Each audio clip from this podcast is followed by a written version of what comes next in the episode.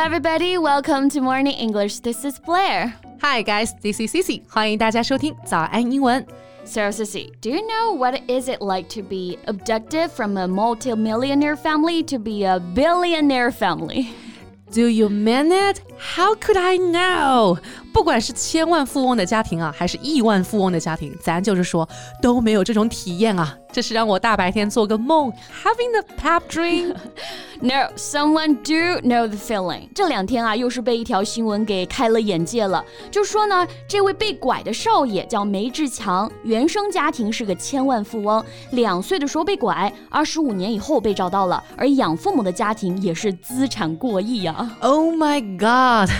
Okay, actually, I had this fantasy before. 贝贝啊，你小时候有没有看过一部剧啊，叫做《公主小妹》？Yeah, of course，就是被超级有钱的爷爷找到的那个故事，是吧？是的，我那会儿看完呢，做了好多次梦啊。我有钱的爷爷来找我了，哎，不得不说，那这个男生还是挺幸运的呀。不只是亲生家庭这么有钱啊，养父母也如此有钱，He must be extremely happy。很多网友跟你的想法是一样的啊，觉得他呢天生就是富贵命。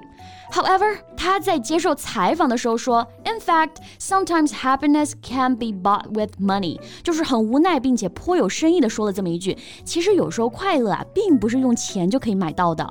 看来有钱也有有钱的不快乐。 Maybe. Well, let's talk about it in today's podcast and learn some useful expressions. 在节目的开始，给大家送一个福利。今天给大家限量送出十个我们早安英文王牌会员课程的七天免费体验权限，两千多节早安英文会员课程以及每天一场的中外教直播课，通通可以无限畅听。体验链接放在我们本期节目的 show notes 里面了，请大家自行领取，先到先得。So let's go back to July 1997. May's mother was cooking in the kitchen.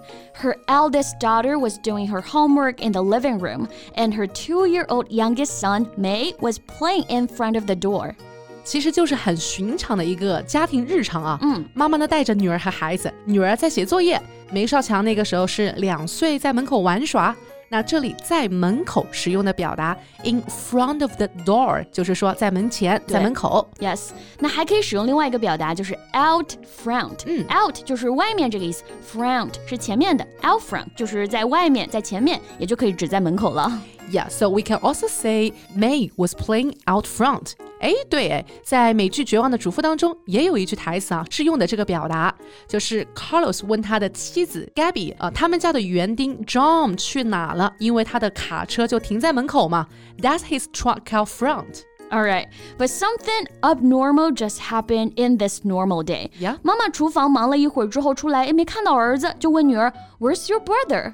So the human trafficker just abducted him that day. Yeah, exactly. 所以说，人贩子真的很可恨啊！他给多少家庭带去了痛苦悲剧啊！是的，那人贩子的英文表达呢是 human trafficker, T R A F F I C K E R. Traffic it means a person who trades in illegal goods, especially drugs, or who buys or sells people or makes money from the work people are forced to do, such as sex work. 意思呢就是贩子，做非法买卖的人啊。而 human trafficker 就是指的人贩子。 Yeah，那还有 drug trafficker，指的就是毒品贩子；an international arm trafficker 就是国际的军火贩子。 Yeah, saving lives, fighting the human traffickers. For this, we need global partnerships. 嗯，没有买卖就没有犯罪。如果没有人去买孩子，那孩子拐走又能去哪里呢？ 唉，其实还能拐去做苦力啊，被虐待。不过如果没有买孩子的话，肯定还是会少一些犯罪。嗯，那刚刚我们也提到了拐卖这个词，abduct，a b d u c t，it means to take someone away by force。它呢有劫持、诱拐、绑架这个意思。呀、abduct，然后它的名词形式是 abduction，child abduction 就是指的拐卖儿童。呀那不管怎么样，其实梅志强还是算不幸当中的幸运吧。因为呢被卖给了富裕的家庭，戴的手表啊是几十万的手表，开的车呢也是几百万的法拉利。嗯，He didn't lack of money to spend，并且呢最终还和亲生父母相认了。That's a happy ending. Yeah，他的幸运是相对的啊，比起很多同样被 abducted 的孩子来说，he is lucky，but he could have lead a happier life。嗯，是的。那我们这里啊就也来提一下养父母和亲生父母的英文表达是怎么说的。OK，首先我们都知道父母的英文单词是 parents，那养父母我们就可以用这个表达 adoptive parents。Adoptive, A D O P T I V E. An adoptive parent is one who has adopted a child， 也就是有收养关系的这个意思。所以 adoptive parent 也就是养父母这个意思了。嗯，adoptive father 就是养父，adoptive mother 也就是说养母。Right. And all of these years, he knew that his adoptive parents weren't his birth parents. 就是他一直其实都能自己感觉得到啊，养父母并不是亲生父母。那亲生父母的表达是 birth parents。或者也可以使用 biological parents. Yeah, birth parents means the women who gave birth to a child or the man who helped to conceive a child, although she or he may not now be the child's legal parent. 简单来说，就是给孩子生命的父母，我们都叫做 birth parent. Right，所以最开始和亲生父母相聚之后啊，他就面临了一个问题：Will he go back to Jiangxi with his birth parents or stay in Fujian? And eventually, he chose to go back to Jiangxi with his biological parents to identify his relatives. 呀，那他最终呢，还是回到了亲生父母的身边。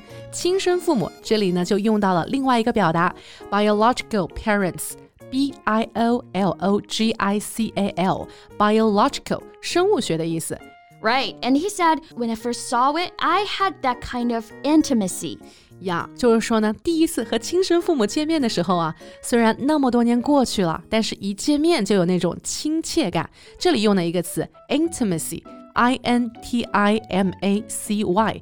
It refers to a state of having a close personal relationship with someone. Yeah, or we can say intimacy is the feeling of closeness, of connectedness with someone, of bonding. 嗯，其实呢，也就是说啊，见到亲生父母的时候，自然就有了那种亲切感、亲密感和亲近的感觉，intimacy. Right.